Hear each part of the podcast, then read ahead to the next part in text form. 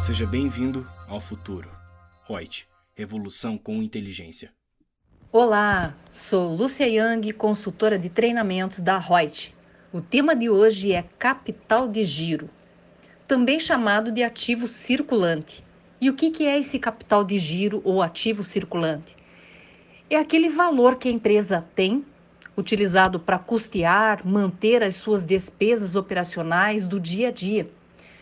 Valor esse que é o resultado da diferença entre o dinheiro em que a empresa tem disponível e o dinheiro que ela está devendo.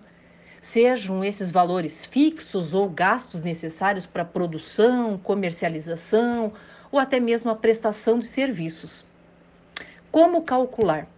Existe uma fórmula simples para poder calcular o capital de giro, que é CGL, capital de giro líquido, igual ativo circulante menos passivo circulante.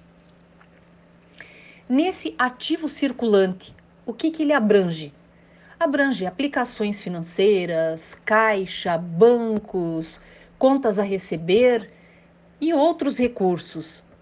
E o passivo circulante vai envolver valores referentes a contas a pagar, fornecedores, empréstimos.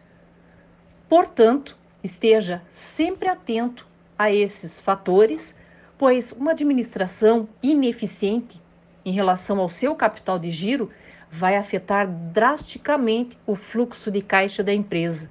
E não é isso que a gente quer, né? Gostou da dica de hoje? Então continue nos seguindo nas principais plataformas de podcast. Grande abraço!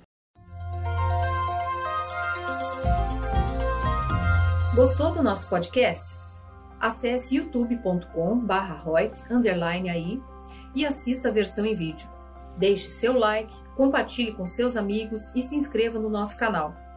E não se esqueça de ativar as notificações para acompanhar nossos conteúdos semanais. Aproveite! Até mais!